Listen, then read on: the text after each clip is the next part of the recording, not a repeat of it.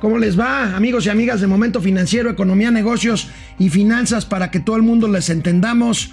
Es 20 de marzo de 2020, concluye la primera semana de pues eh, semidistanciamiento social. Empecemos, creo que esto va a ir increciendo, cada vez son más las empresas que que acuden al trabajo a distancia o home office, como dicen por ahí.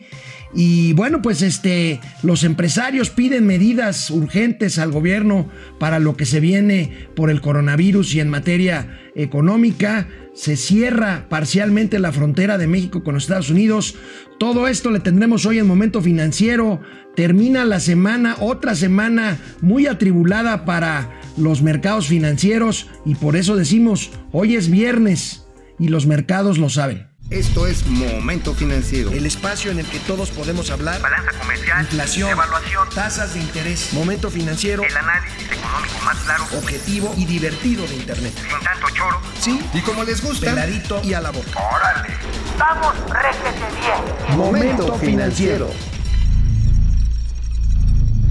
El Consejo Coordinador Empresarial es una cúpula de cúpulas, como le llaman. Es, un, es una organización que agrupa diferentes confederaciones de empresarios de todo tipo, empresarios del campo, empresarios de la banca, empresarios de la industria, empresarios de todo tipo de, de la parte financiera. En fin, en fin, es puse el organismo que representa a los empresarios organizados del país y bueno, levanta la voz y levanta la voz fuerte exigiendo medidas, medidas para lo que se viene. Aquí ya hemos dicho que después de la cuestión sanitaria vienen las consecuencias económicas. Está pidiendo medidas que ahorita analizaremos con cuidado y específicamente. Pero antes que esto sí quisiera llamar la atención, porque antes de que entremos en detalles de esta propuesta, eh, antes eh, Fíjense, la iniciativa privada pide, entre otras cosas, señales de confianza. ¿Para qué? Para la inversión. Esta inversión que dice el presidente del CCE está en crisis, está paralizada. ¿Y cómo no estarlo si hay señales un día sí y otro también que limitan esta confianza? Bueno, pues el presidente de la República sigue haciendo caso omiso a estas peticiones de confianza.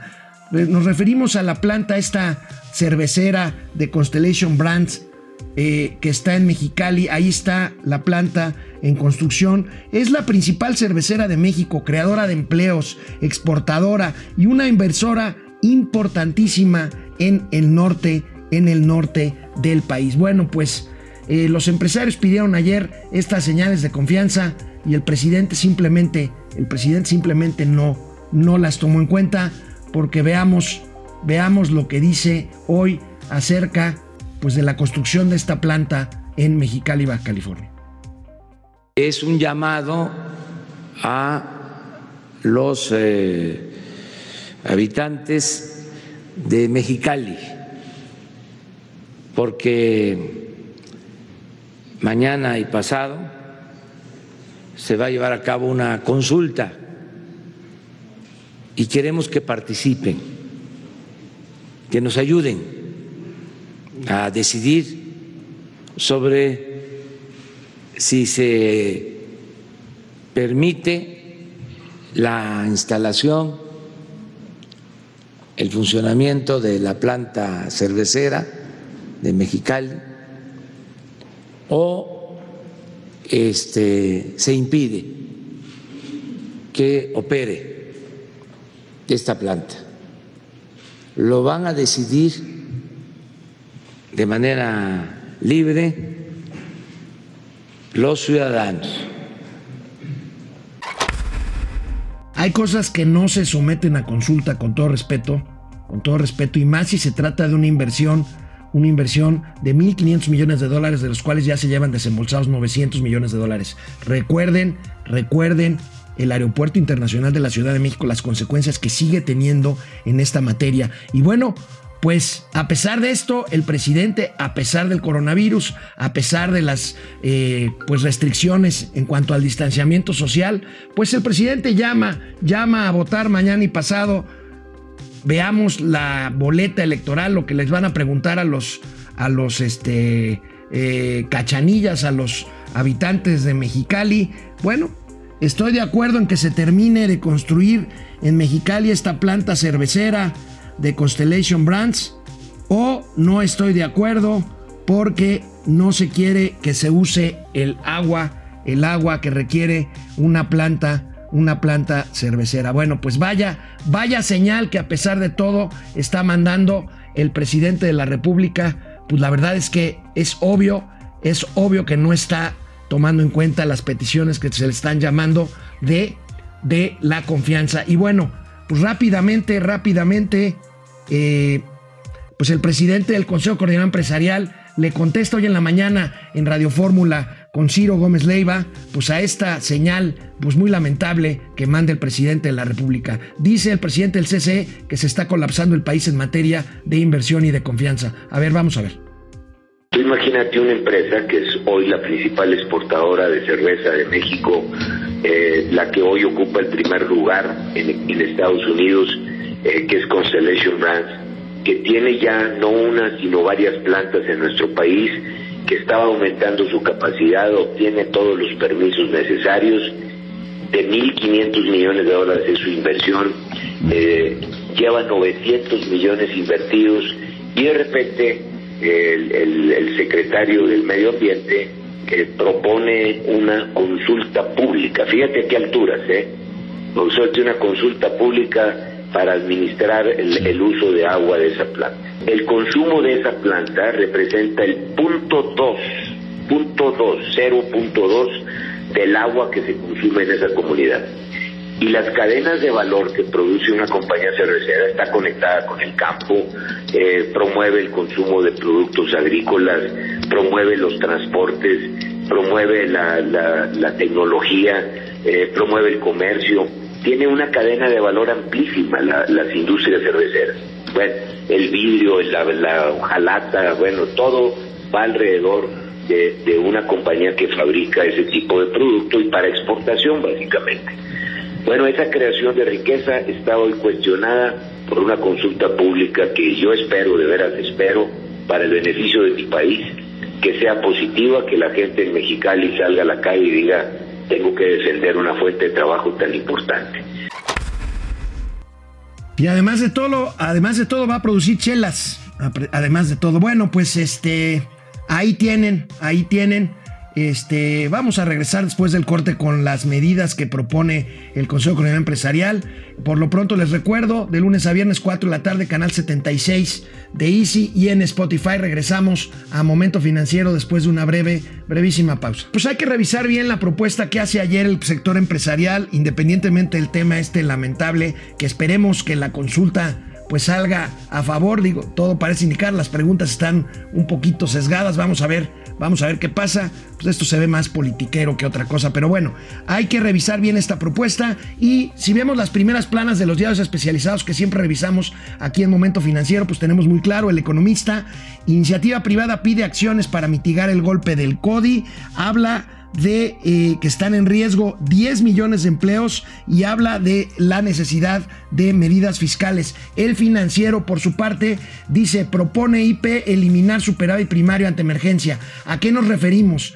Eh, no es malo que este gobierno, a pesar de pues eh, su filiación, su orientación política, haya mantenido en orden a las finanzas públicas. ¿Qué quiere decir? Como les he dicho, no gastar más de lo que se ingresa. Sin embargo, eh, pues en otras ocasiones este tipo de crisis por pandemias o por crisis de otro tipo, pues, eh, pues los empresarios piden que se relaje un poquito esta disciplina fiscal y que el déficit no se lleve al negativo, no se lleve al menos 2 que había hace 20 años, pero sí del 0.7 superávit primario al 0, simplemente 0%, 0% de superávit y este pues bueno, esto es lo que están pidiendo los empresarios sin llegar al festín de, antes de pues incrementar la deuda en niveles insospechados, pero sí pues tener un poco de más de margen, sobre todo para volver a echar a andar el aparato productivo después de lo que será sin duda un sopetón, una recesión. Pero veamos, pero veamos las propuestas concretas del CCE. Veamos, ahí tenemos el comunicado, ahí tenemos el comunicado del CCE y bueno, pues las medidas, las medidas son las siguientes. Eh, asegurar la liquidez del mercado financiero, mantener el esfuerzo de austeridad, bueno, pues esto ya está, está hecho, pero abandonar el objetivo que les decía de lograr 1% del PIB del superávit primario, se propone que se lleve a cero, o sea que quede tablas para tener un poco más de recursos, fortalecer el acuerdo de inversión en infraestructura, esto estamos esperando el plan de infraestructura energética, depreciación acelerada automática, que es establecer la posibilidad de efectuar la deducción inmediata de inversiones, esto en materia fiscal, preservar el empleo en los casos en que sea eh, posible esto, eh, por otro lado, respaldar en forma irrestricta el Estado de Derecho, se refiere a la, parte de Mexicali de la planta cervecera, acelerar los pagos pendientes a proveedores y esto es muy interesante, apresurar las devoluciones de IVA y sobre todo quizá mucha gente habla también de eh, posponer la declaración eh, de impuestos eh, tanto para empresas como para personas físicas que está vigente tanto este mes de marzo como el próximo mes de abril. Y hay otra propuesta que hace en este caso la Canacintra, la Cámara Nacional de la Industria y la Transformación. Ahí la tenemos, son propuestas un poquito más fuertes y más de corte político. habla la Canacintra de un llamado a un acuerdo nacional de emergencia económica social, un gran acuerdo pues está hablando como de un pacto, de aquellos pactos de los años 90, eh, un subsidio de 100% en las contribuciones de seguridad social y vivienda, la eliminación de declaraciones de pagos provisionales de impuesto sobre la renta en este año, aplazar 90 días el límite para las declaraciones anuales, resolver las solicitudes de devolución de IVA, como también lo hace el CCE financiamiento y créditos blandos de la banca de desarrollo, crédito a 90 días en el pago de los recibos de electricidad de la Comisión Federal de Electricidad, suspensión de inspecciones y auditorías, en fin, aquí tenemos unas propuestas más concretas por parte de la de la eh, Cana Sintra. Y bueno pues ahí tienen ahí tienen estas propuestas pero a propuestas concretas oídos sordos. Veamos lo que dice hoy en la mañana ante todo esto el presidente de la República. ¿Qué le digo a la gente que es lo más importante? Que tengan confianza, eh, vamos bien, vamos muy bien, en lo económico tenemos fortaleza, somos respetuosos del Banco de México, pero opiné de que eh, en la depreciación de nuestra moneda por la crisis internacional, no se apueste a utilizar reservas. No queremos eso. Y hasta ahora tenemos intactas nuestras reservas. Solo lo que se ha acumulado en el tiempo que llevamos en el gobierno son 10 mil millones de dólares como que queda la impresión de que simplemente no escuchó lo que propusieron los empresarios, ¿verdad? Este, miren, no es privilegiar a los empresarios, es tratar de sumar a todo el mundo. Los empresarios también hablan de los empleos informales, en fin, y el presidente sigue diciendo que estamos bien en materia económica, que tenemos reservas internacionales. Bueno, vamos a esperar a ver cómo evoluciona esto. Vamos con algunos eh, comentarios que tenemos de quienes están conectados. Juni, Damián, Oye, danos una buena noticia, esto está mal por todos lados. Bueno, lo siento, Demian. Rui Norochi, a todo esto ya se fueron en ya se dieron cuenta de algo, baja el petróleo, baja el oro, pero sube el entretenimiento para adultos. Pues bueno, pues sí en confinamiento, pues yo creo que pues yo creo que esto es normal. Mónica Galindo desde Barcelona. Consultas en tiempos de coronavirus, efectivamente. Jorge Sandoval, ¿es cierto que para ayudar a los empresarios se atribuyó la bajada del precio de las gasolinas? Sí, ayer se atribuyó, dijo que había tomado la decisión de bajar las gasolinas, cosa que no es cierta. Las gasolinas en donde bajaron, pues bueno, pues este, pues simplemente se debe, se debe a... Eh, eh, a eh, los precios de la gasolina. Tenemos por ahí, me dicen un video, a ver, en las redes. Ah, ahí está, sí, cierto, perdón. Me están diciendo que ahí lo subimos a nuestras redes sociales, lo que dijo ayer el presidente sobre el, la baja de la, de la gasolina. Julia León, ya pusieron en cuarentena al ñero mayor No, pues no. Ah, a Mauricio. sí, ya está en cuarentena. No, aquí estará el próximo lunes conmigo. Cris Martínez desde Monterrey haciendo home office. Carmen Morales de Están Locos. También tenemos a Coca-Cola, la cervecería Tecate y no dice nada. Bueno, aquí, aquí se trata de un proyecto de inversión específico que está en marcha.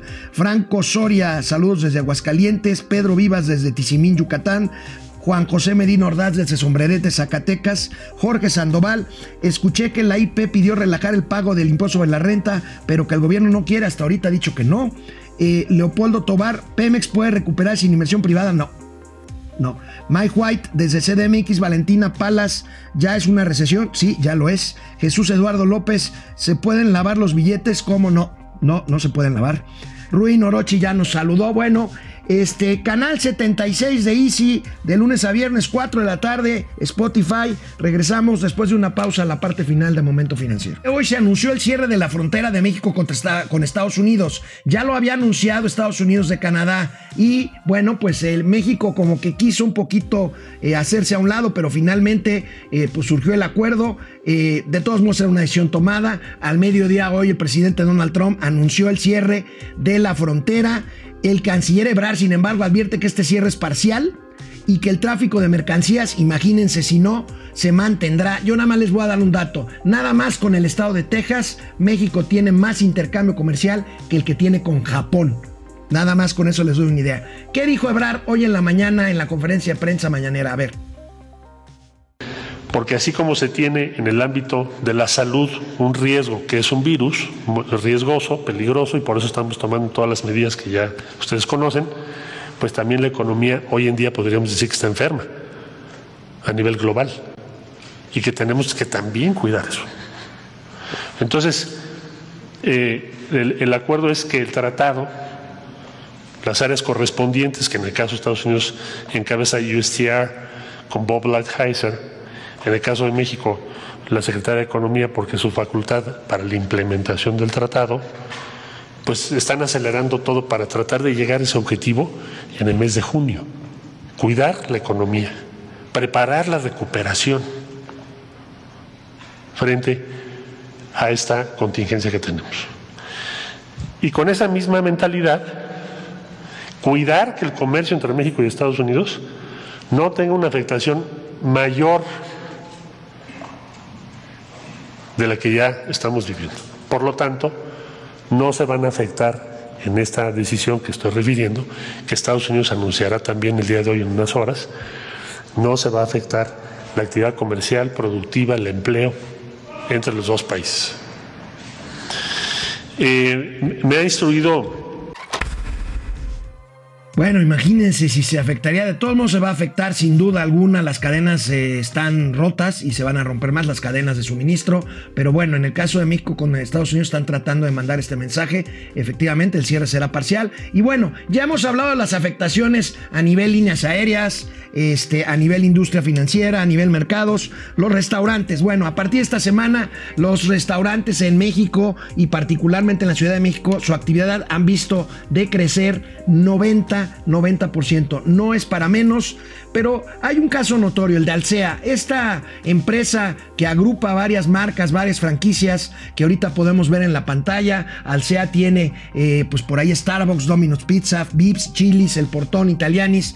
Hizo un anuncio que causó controversia, pero el anuncio me parece que es, eh, pues no normal, porque no estamos en época normal, pero este, bueno, ahí está.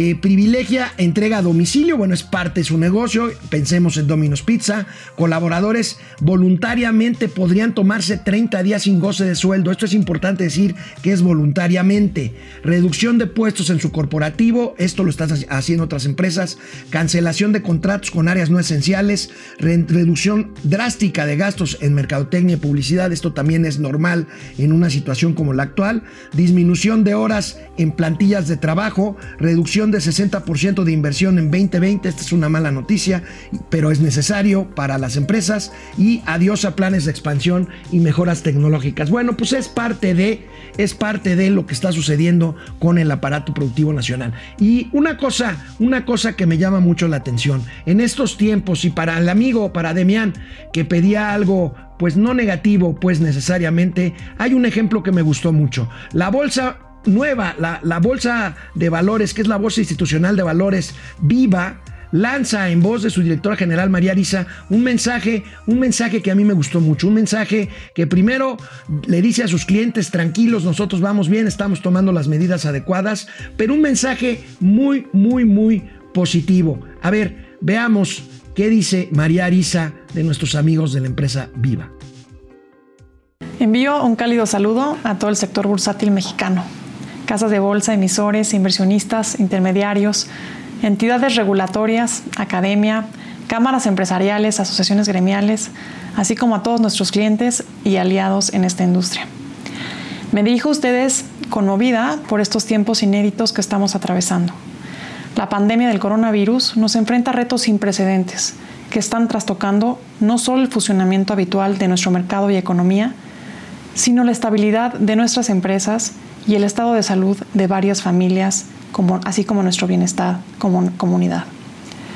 Adicionalmente, los índices de los principales mercados del mundo han ido a la baja en estas últimas semanas, con caídas entre el 20 y hasta el 50%, derivadas no solo del tema del coronavirus, sino también dado el conflicto en los precios del petróleo y la incertidumbre sobre la desaceleración global, lo que está generando este ambiente de inestabilidad y volatilidad en los mercados tomemos aire y pensemos en periodos de más largo plazo. Si vemos lo que sucedió en China y la evolución del virus, nos damos cuenta que todo es temporal. Sin duda, desde Viva, nuestro compromiso es velar por el correcto funcionamiento de los mercados, asignatura en la que estaremos enfocando todos nuestros esfuerzos. Quiero externarles que hemos puesto en marcha protocolos de contingencia diseñados específicamente para salvaguardar nuestro activo más preciado, que es nuestro capital humano, así como nuestros procesos de operación y de listado en tiempos de crisis.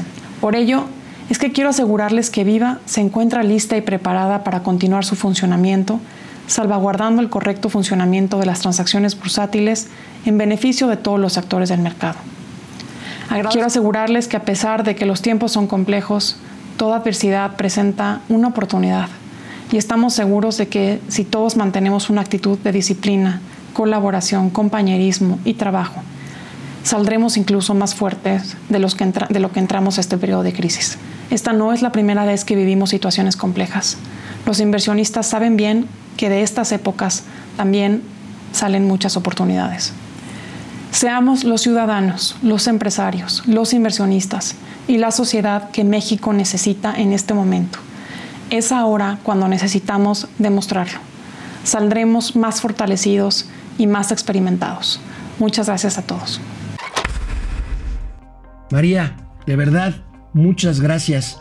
En estos tiempos en donde hay tanta polarización, tanto pánico, tanto psicosis, tanto pleito en las redes sociales, hacen falta, hacen falta mensajes empáticos como este que estás enviando, no nada más por tu obligación como directora de una de las dos bolsas de valores que operan en este país, sino para hablar precisamente de que crisis son tiempos de oportunidades, crisis son tiempos de renacer, crisis son tiempos de buscar nuevos horizontes una vez que pase, una vez que pase la noche o una vez que pase la tormenta. De verdad, gracias, qué buen mensaje, estaremos difundiéndolo en nuestras redes, en nuestras plataformas, porque creo que vale la pena tomarlo y replicarlo, porque en estos tiempos eso es lo que está haciendo falta pasen, aquí seguiremos, pasen nosotros, aquí estaremos, el lunes nos vemos aquí, Mauricio Flores estará aquí y eh, tengan ustedes un buen fin de semana, cuídense, quédense en casa, si no tienen a qué salir, no salgan, nos vemos el próximo lunes.